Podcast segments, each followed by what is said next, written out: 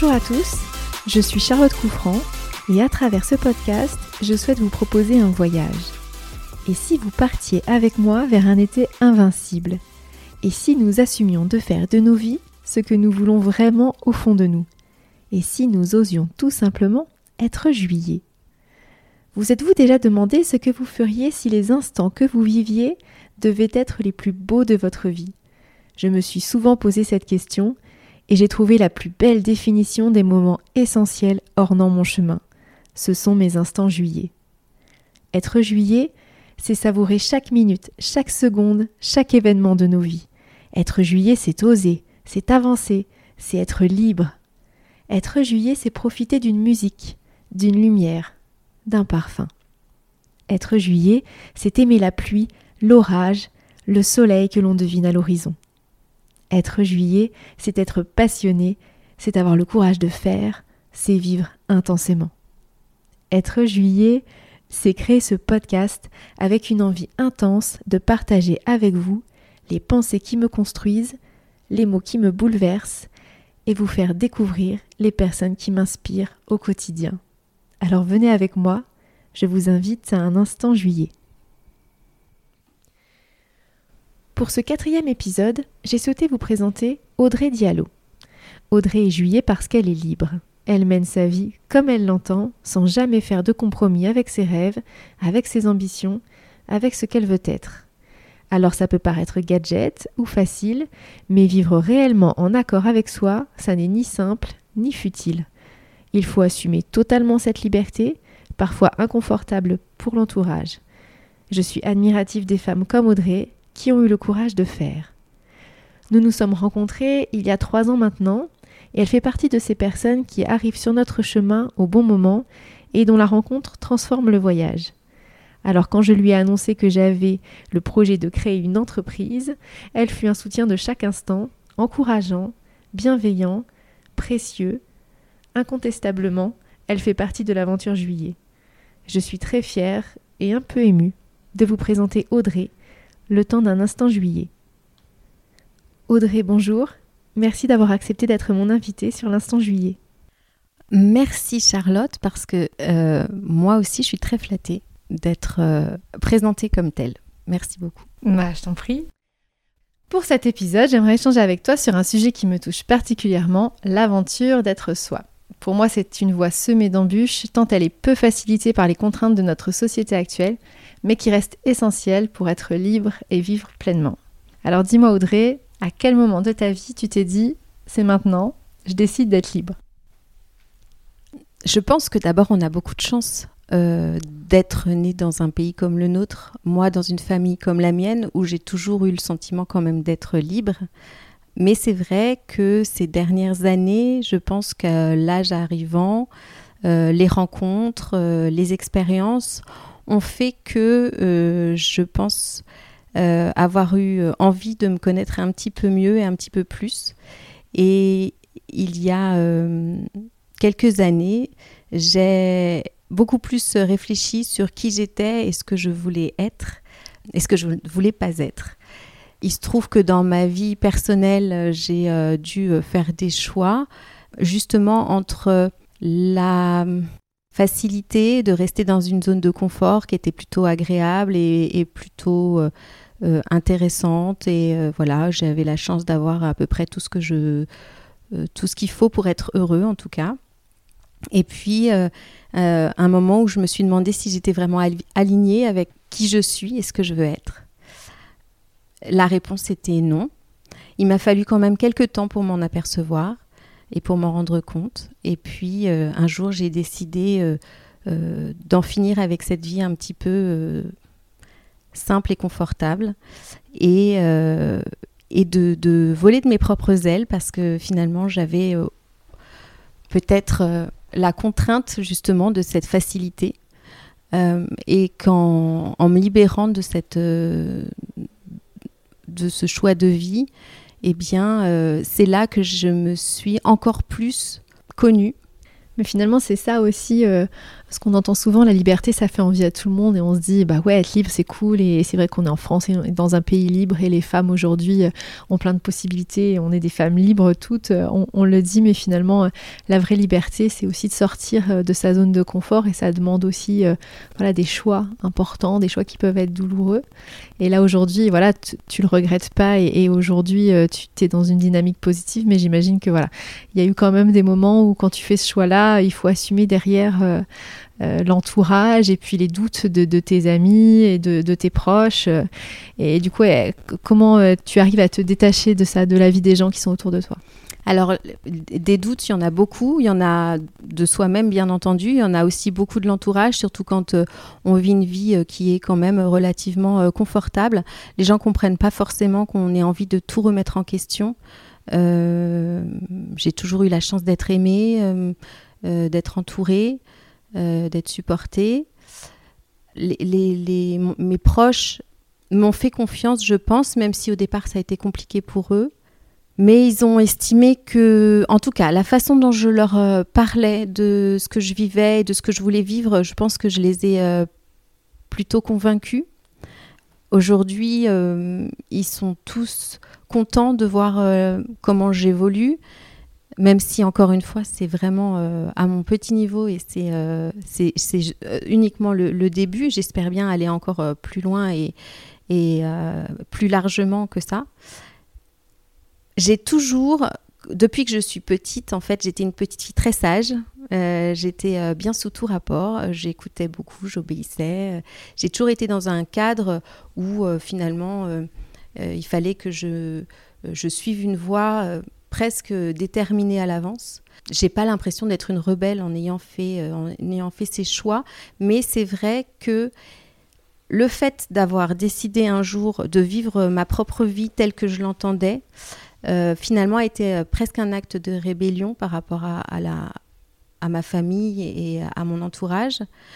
J'étais même moi-même surprise en fait de réussir à, à, faire ce choix. Et je me rends compte quand j'en parle d'ailleurs, c'est drôle parce que quand j'en parle euh, à des gens extérieurs, je me rends compte que souvent quand j'explique pourquoi je suis partie et ce que ça a provoqué depuis, je sens beaucoup d'envie et, de, et presque d'admiration dans le regard des gens. Parce que je pense qu'il y a beaucoup de gens dans, cette, dans ce cas-là qui ne se retrouvent pas dans leur vie, qui sont pas au bon endroit, qui aimeraient sortir de tout un tas de, choses et qui n'osent pas ou qui ne peuvent pas pour plein de raisons. Chaque raison est, valable et bonne. Hein. C'est pas, il n'y a aucun jugement là-dedans parce que chacun fait après comme, comme il l'entend. Mais je sens souvent beaucoup de, en tout cas, de compréhension par rapport à ça et, presque d'envie. Aujourd'hui, je pense que tous les proches que j'ai, qui sont, voilà, sont, sont plutôt heureux de me voir. Euh, évolué parce que depuis un an et demi, j'ai beaucoup plus évolué que ces dix dernières années.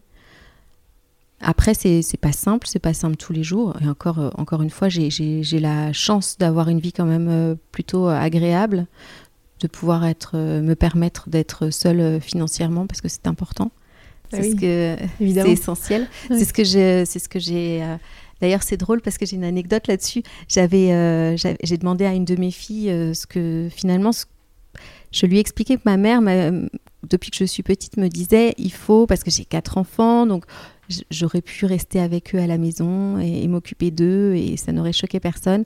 Mais ma mère m'a appris et m'a guidée dans ma vie en me disant il faut absolument que tu travailles parce qu'il faut être indépendante financièrement. Parce que c'est aussi une liberté de pouvoir être indépendante financièrement. Si je ne l'avais pas été, je ne serais voilà, je serais pas là où j'en suis. Tu moins de choix tout de suite. Hein. Complètement. Et donc, euh, donc j'ai expliqué ça à ma fille de 11 ans en lui disant que c'était vraiment important de travailler, de pouvoir être, euh, s'assumer financièrement pour pouvoir être libre justement et avoir le choix de faire ce qu'on a envie de faire. Et elle m'a répondu que ce que moi je lui avais appris, alors je lui ai pas demandé, mais elle m'a répondu, bah, tu sais moi, ce que tu m'as appris maman, c'est qu'un jour tu m'as dit, il faut oser parce qu'il faut toujours que tu te poses la question de te dire, dans cette situation, qu'est-ce qui pourrait m'arriver de pire? Et en fait, on se rend compte souvent que le pire, bah, c'est pas très grave, ça va pas très loin, et que finalement, comme c'est pas très grave, et eh ben on peut oser. Et, euh, j'étais très heureuse qu'elle ait, qu'elle ait appris ça de moi. Euh, c'est vrai que c'est quelque chose que je lui ai dit plusieurs fois et en fait elle me disait que tous les jours de sa vie, au moins une fois, eh bien elle pensait à ça en se disant bon bah ça au pire, qu'est-ce qui peut m'arriver? Oh c'est que ça, je vais me faire gronder ou j'aurai une punition, bon c'est pas grave, je le fais. Et le euh, pire peut-être du coup c'est de ne pas oser. Exactement. Et le pire c'est de ne pas oser. Absolument. Je pense que c'est vrai. Ça pour moi c'est un idéal. Ça ne veut pas dire que c'est ce que je fais tous les jours parce que j'ai encore beaucoup à apprendre. J'aime beaucoup euh, la notion d'être humble par rapport à... C'est très important, je pense, de penser qu'on n'est pas arrivé quelque part, on est sur le chemin de quelque part. Donc moi, je suis vraiment sur le chemin et au début du chemin. Euh, mais je sens, en fait, ce qui est très intéressant, c'est que justement, depuis que j'ai pris cette décision personnelle qui était compliquée à prendre, eh bien, je, sens que je suis sur ce chemin et j'y suis vraiment. Et ça, c'est euh, pour moi très appréciable. Et j'en suis fière. Franchement, c'est quelque chose dont je suis très fière et, et que j'ai envie de, de continuer parce que du coup, euh, tu es au début de quelque chose aussi, et puis ça veut dire que tu as plein de choses encore à vivre et plein de, choses à réaliser, donc c'est hyper positif. Absolument, et je pense quand même que le, aujourd'hui, euh, d'avoir des projets, des idées, des projections, euh, des envies, c'est essentiel. En tout cas, moi, c'est ce qui me guide, c'est c'est ce qui me fait vivre, c'est de me dire que je ne sais pas ce qui se passera demain, je mets en place des choses pour que ce soit le mieux possible, mais euh, cette surprise, justement, ce mystère de ce qui peut arriver, c'est quelque chose d'assez excitant. C'est pour moi extrêmement important d'essayer de me projeter toujours, sans que ce soit très précis. Ça peut être juste des envies euh, vagues, mais c'est quelque chose qui me tient.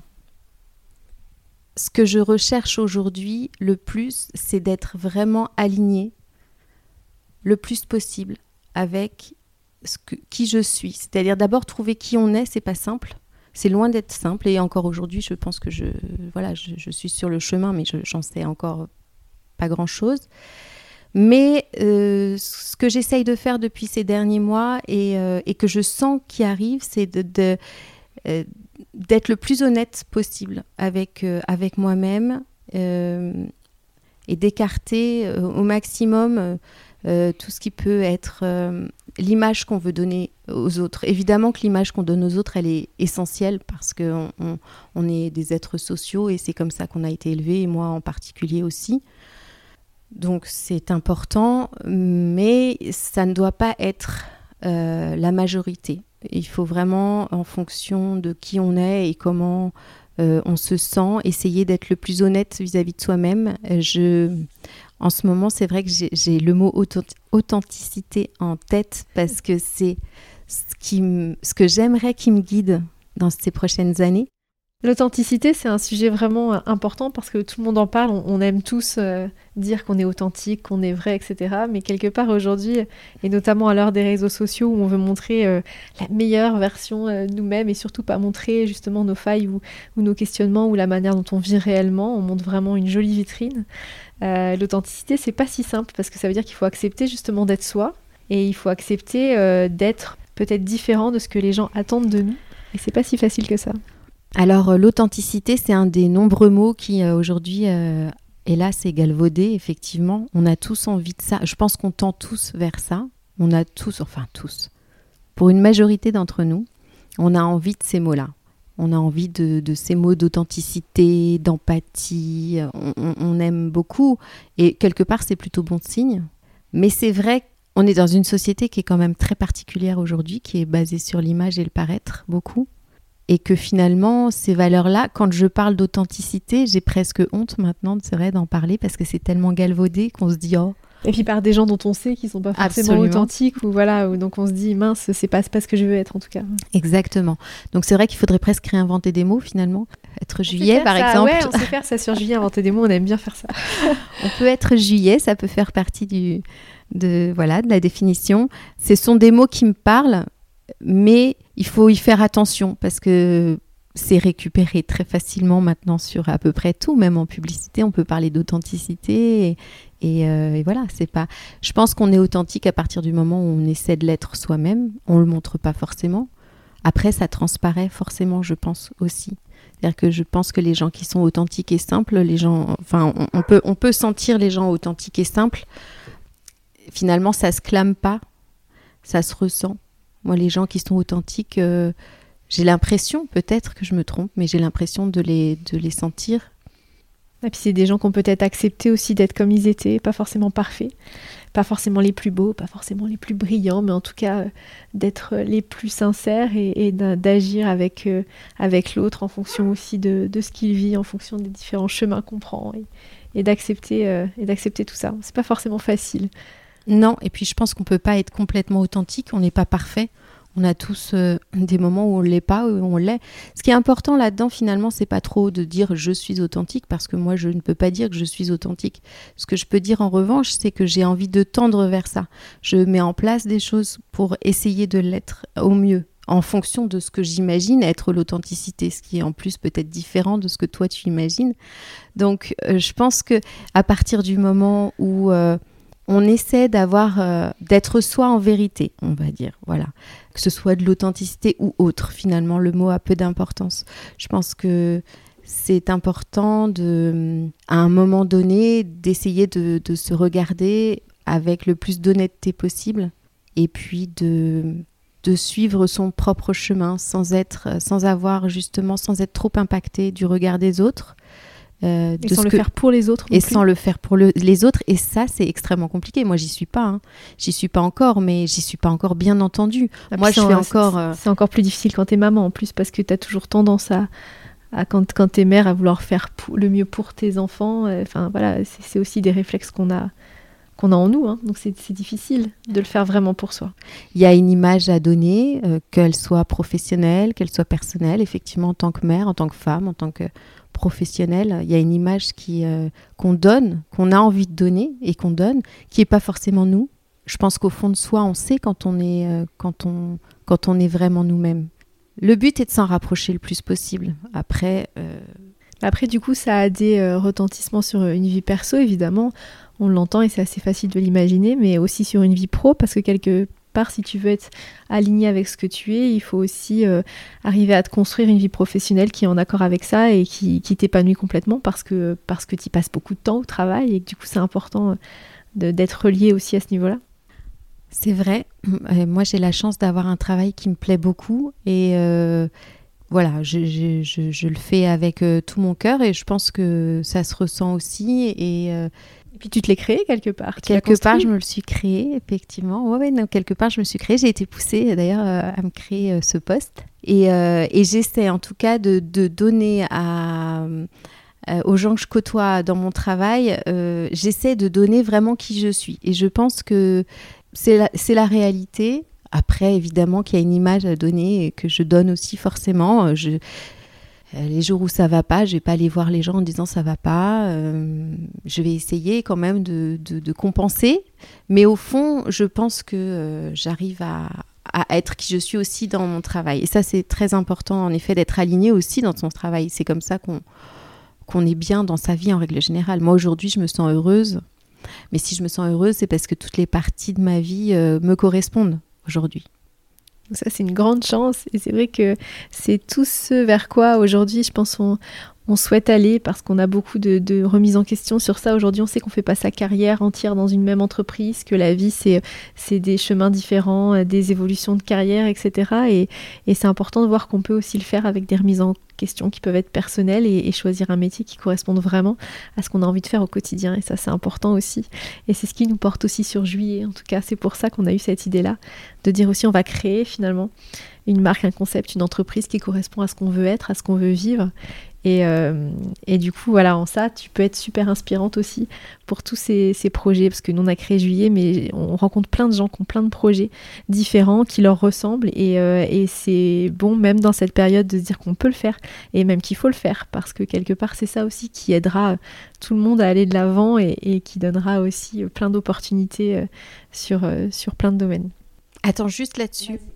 Ce matin, quelqu'un m'a dit quelque chose de très juste. elle m'a dit quand euh, il faut réfléchir à un projet et qu'il faut réfléchir aux risques euh, qu'induise ce projet. Ça, c'est la première question. Qu'est-ce que je risque dans ce projet? Et elle me disait, ce qui est intéressant de se dire aussi, en deuxième question, c'est qu'est-ce que je risque à ne pas faire ce projet? Et en règle générale, le risque est bien plus important à ne pas entreprendre le projet qu'à le mettre en place. Ben c'est sûr, surtout quand finalement euh, tu, tu le fais pas, tu t'éteins. Et quelque part, après, tu es dans un cercle négatif et il va t'arriver que des choses un petit peu négatives, alors que si tu te lances, même si ça fonctionne pas, tu auras rencontré des gens, tu auras fait des choses qui te correspondent et que tu pourras trouver peut-être d'autres opportunités, même si ton projet initial finalement s'est transformé. Enfin, nous, on croit beaucoup à ça, c'est sûr. C'est vraiment la philosophie euh, de juillet aussi. Dans nos échanges, euh, j'ai pensé beaucoup à, Simone de Beauvoir, qui est une femme que j'admire beaucoup, qui disait, et il y a presque 100 ans déjà, donc comme quoi c'est c'est pas démodé, euh, j'accepte la grande aventure d'être moi. Et quelque part à l'époque ça avait choqué parce que parce qu'une femme pouvait pas forcément euh, avoir sa propre vie à elle, être indépendante financièrement et puis avoir ses propres projets en dehors de son mari. Et donc ça avait été une révolution qu'elle dise ça, mais, on en est bien là quand même encore aujourd'hui. Et toi du coup, euh, est-ce que tu as des personnes vraiment que tu admires ou quelles sont les, les personnes qui t'ont le plus inspiré? Alors, ça c'est une vaste question. En réalité, euh, je pense que j'ai euh, rarement admiré, je dirais plus que ce sont euh, des postures que je peux que je trouve inspirantes. Plus que des gens que j'admire. Parce que finalement d'abord pour admirer quelqu'un je pense qu'il faut bien le connaître. Euh, on peut admirer, on peut trouver inspirant une partie de la vie de quelqu'un. Et pour autant ce quelqu'un peut être quelqu'un de pas bien du tout. Donc j'admire peu, j'ai jamais été fan dans ma vie. petite, j'avais pas de poster, c'est vraiment pas quelque chose qui me j'admire je n'admire pas particulièrement. En revanche, je peux être inspirée ou avoir envie de tendre vers, vers des, des, actions ou, des choses qui sont mises en place par des personnes. Oui, ça, ça m'arrive souvent. D'ailleurs, euh, j'ai euh, moi dans ma vie euh, perso et, professionnelle, je me rends compte que aujourd'hui, je cherche presque un pygmalion. C'est, j'ai besoin de gens très très inspirants pour pour donner le meilleur de moi-même. C'est pas simple à trouver. Non, parce que justement, il y a un côté euh, estime, ou en tout cas, il faut quelqu'un qui t'apporte quelque chose que tu considères euh, euh, brillant et, qui voilà qui t'attire. C'est compliqué. Alors, brillant, c'est compliqué. c'est un peu mon. Moi, je suis très attirée effectivement par les gens un peu atypiques, qui ont quelque chose de différent à, donner. je trouve que souvent, ce sont des gens qui justement prennent des risques. Et j'aime beaucoup les gens qui prennent des risques parce que je trouve que sortir, euh, oser, encore une fois, c'est-à-dire oser euh, mettre en place des choses, dire des choses, eh bien, euh, c'est pas donné à tout le monde. Les assumer encore moins d'ailleurs. C'est-à-dire qu'on peut oser mais pas assumer derrière. Donc moi je suis en admiration, si on peut dire, devant effectivement les gens qui, qui sont différents et qui osent. Alors être différent, euh, prendre des risques, oser être brillant, effectivement, du coup, euh, c'est un petit pourcentage de la population. c'est pas simple. C'est pas simple de trouver des gens comme ça, mais euh, ça existe certainement. non, mais ça existe forcément. En fait, ce sont des gens qui portent. Ce sont des gens qui permettent quand même de en fait, ce sont un peu des gens de lumière. On est un peu attiré par des, par des gens comme ça, par une partie de leur, par une facette de leur, euh, euh, de leur personnalité ou de, de, qui ils sont. Et euh, cette facette-là, elle attire, elle attire et on a envie de, de tendre vers, vers, vers ce côté-là un peu brillant, un peu, un peu lumineux. Et ça, c'est quelque chose d'inspirant pour moi, oui. C'est, on en rencontre, on en rencontre tous, et ça peut être j'allais dire n'importe qui, mais c'est ça, ça peut être n'importe qui, n'importe qui peut avoir un côté brillant. Et je pense que le fait de s'inspirer de ça et de se nourrir de ça fait que à chaque fois on avance un peu plus. Et euh, chacun en fonction de ce qu'on souhaite, à chacun en fonction de la façon dont on veut évoluer dans la vie, on peut trouver ça quasiment à tous les coins de rue. Donc je pourrais pas dire que j'admire quelqu'un ou quelques-uns en particulier. J'admire et je respecte beaucoup des prises de position ou des, des façons d'être qui vont moi me nourrir sur le moment. Alors au-delà des personnes que tu pourrais euh, rencontrer, qui pourraient t'inspirer, est-ce que tu as des lectures, euh, des livres qui t'ont porté?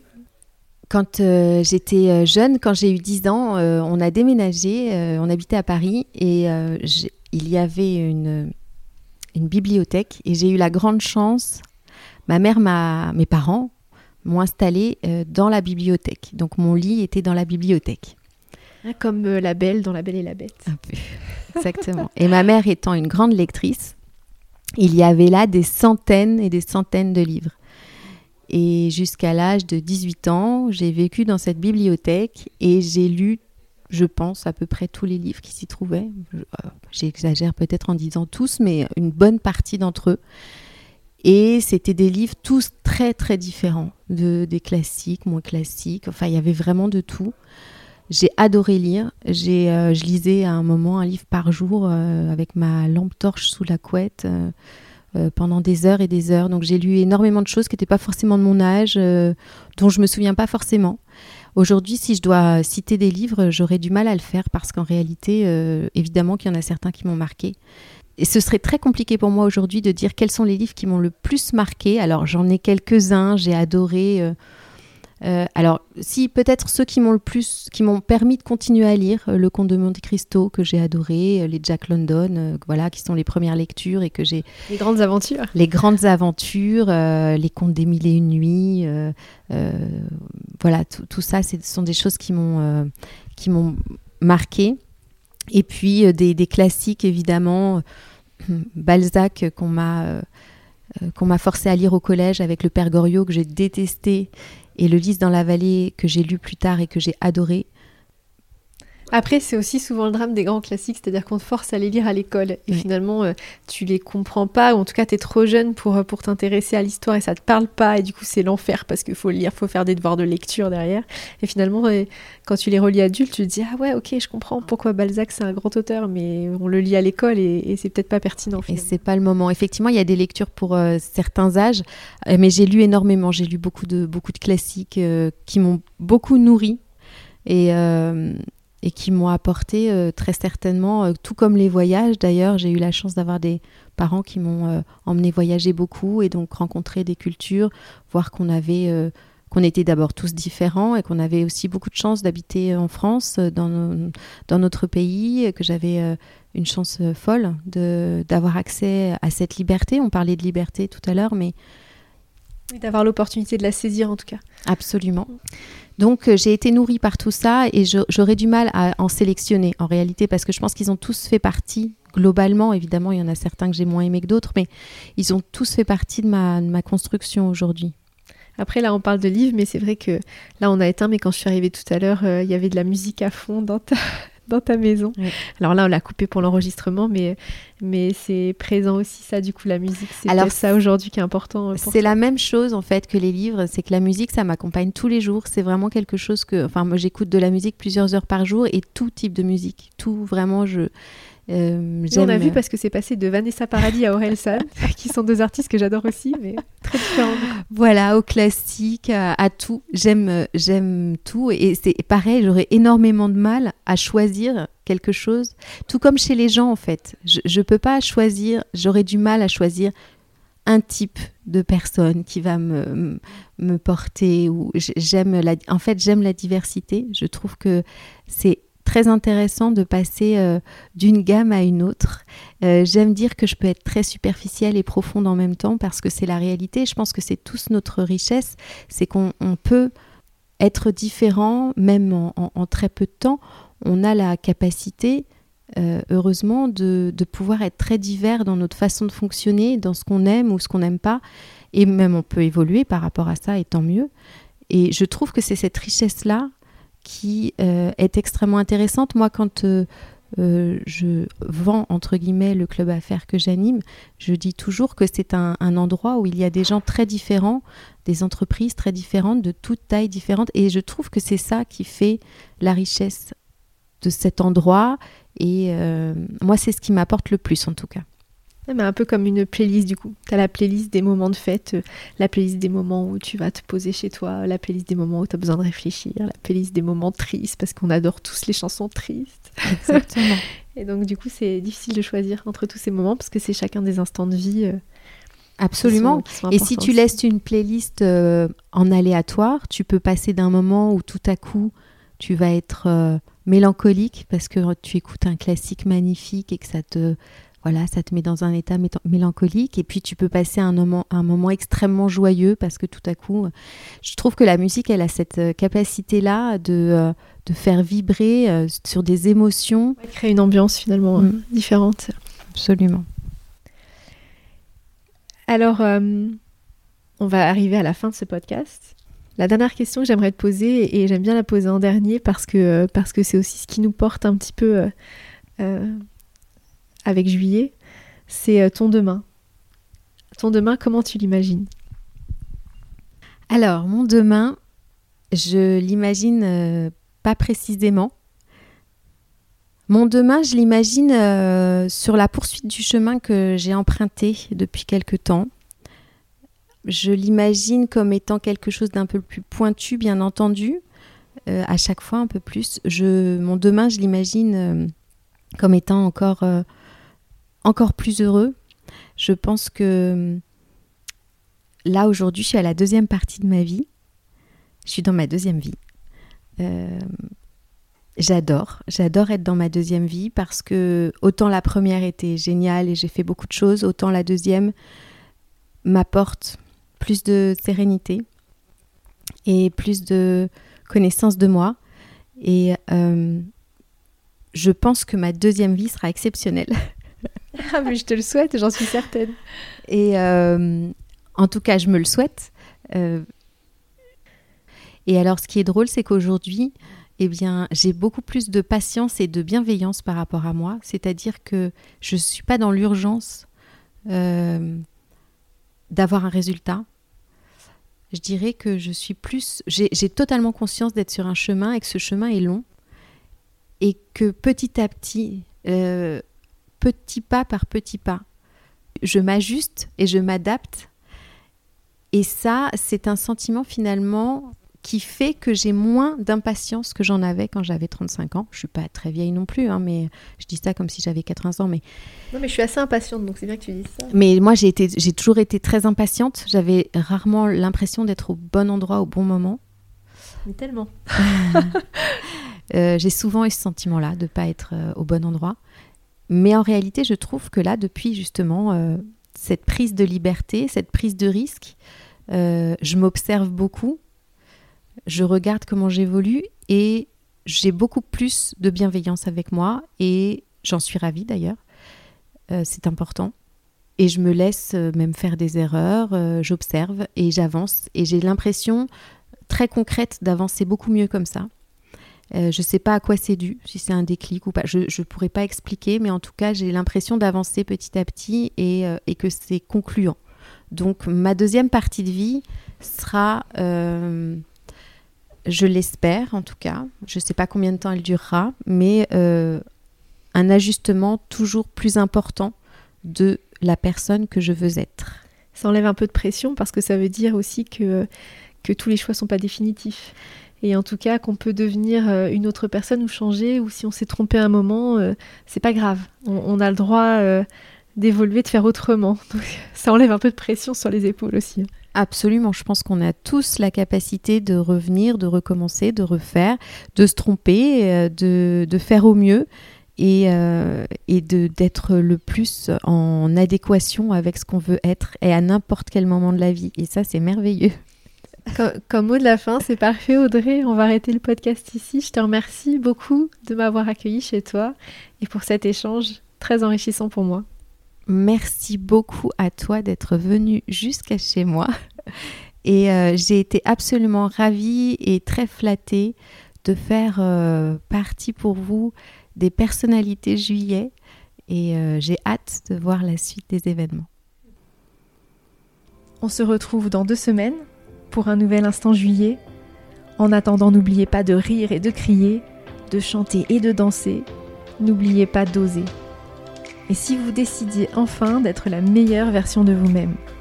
Faites de vos moments précieux les plus beaux événements. N'oubliez pas de vivre chaque instant pleinement. Laissez-vous tenter par cet été invincible au fond de vous. Réalisez vos envies et saisissez vos rêves. Vivez l'instant et osez la liberté. Soyez jubilés.